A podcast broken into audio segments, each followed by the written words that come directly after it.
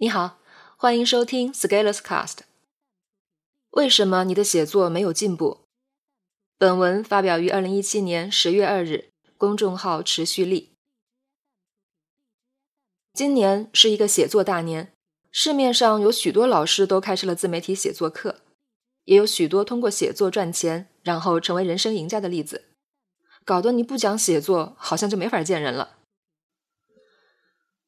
我们受到这些榜样的激励后，很容易就开启写作的旅途，希望自己也能像榜样一样有一个辉煌的成就。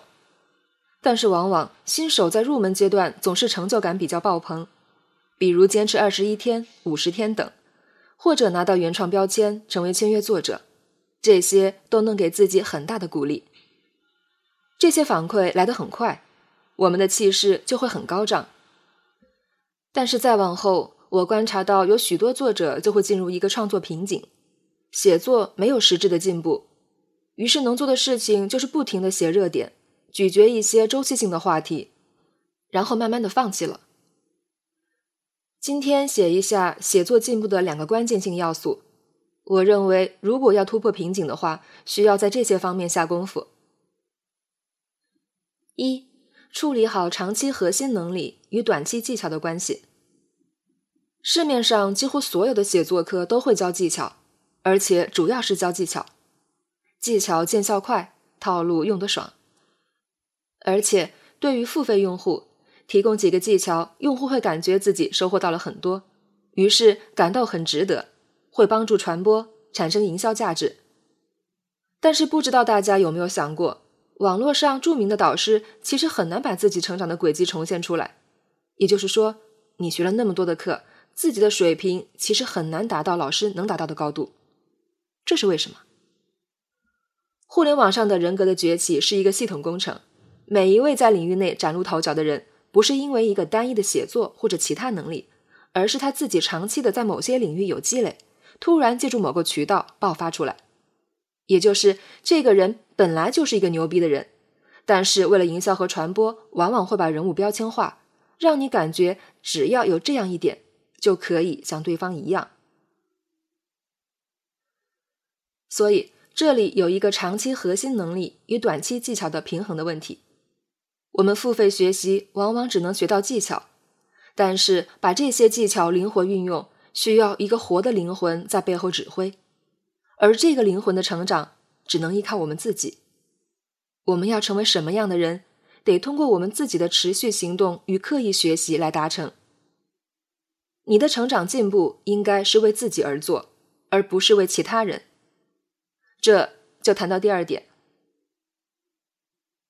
第二点是，初学者首先学会把文章写给自己看，再写给其他人看。我这里有一个观点，会和大部分市场上的观点不一致。我认为，一个人的写作首先是要写给自己的，才有价值写给别人看。大部分人一心想要写给别人看，就会迷失自己，最终也会在进步上遇到瓶颈。写了好久无法变现，写了好久没有进步，都是表现。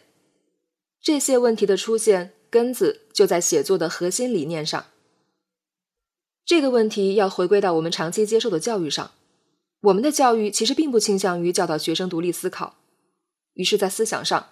很多人其实是要依靠他人的投喂才能进食的。对于这种情况，首先要做的就是通过写作把自己大脑里的理念梳理清楚。想象一下，你自己有一间屋子，如果太乱了，你连什么东西在哪儿都不知道，那你找东西的时候就很难找到。很多开始写作的人最缺乏的其实就是清晰的思考。你问他到底怎么想的？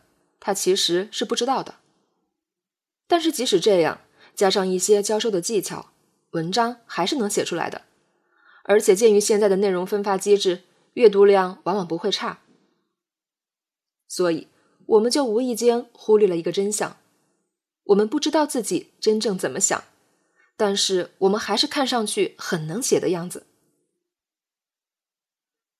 这只能算是以其昏昏，使人昭昭。我认为是非常有害的模式。这甚至是一种互害模式。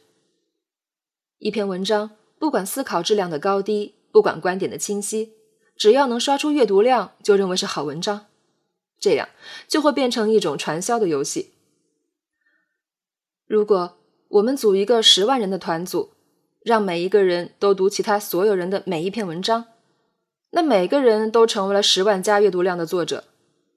但是，这有什么意义呢？我们的写作要用来明心，通过明心才能映照天地和世界。我们通过写作整理自己的认知，真正看到世界正在发生什么，而不是仅仅满足于一篇文章能够有多少阅读量。能带来多少转化，提升了多少点击？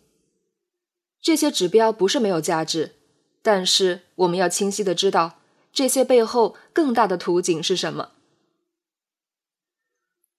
我认为，对待世界有清晰的思考，有自己独立的观点，能够持续学习行动并产生效果，能解决问题并达成共赢，妥善处理自己与外界的关系。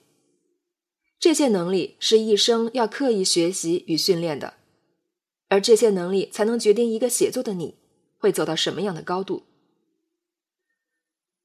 通过写作，把我们对世界的认识牢牢地建立在自己的精神世界，你就不太容易焦虑，不会被新闻热点所随意牵动，不会追逐一些对你成长并无意义的话题。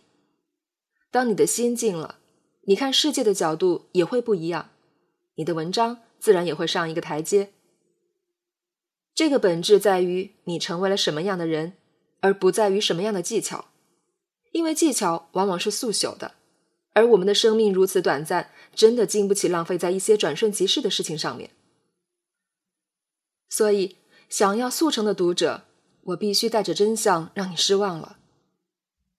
再回顾两个核心要点：一。写作者要处理好短期技巧与长期核心能力建设的平衡。二，先学会给自己写文章，再学会把文章到处给人看。最后，给你带来进步的往往不是技巧，而是你把时间堆上去，从而涌现出了与以前的你不同的气质。这个蜕变的过程，技巧真的是爱莫能助的。你想想。这件事情我扎扎实实做了十年，你小白用三个技巧就搞定了，会有这种好事？这是一道智商测验题，你的答案是什么？本文发表于二零一七年十月二日，公众号持续力。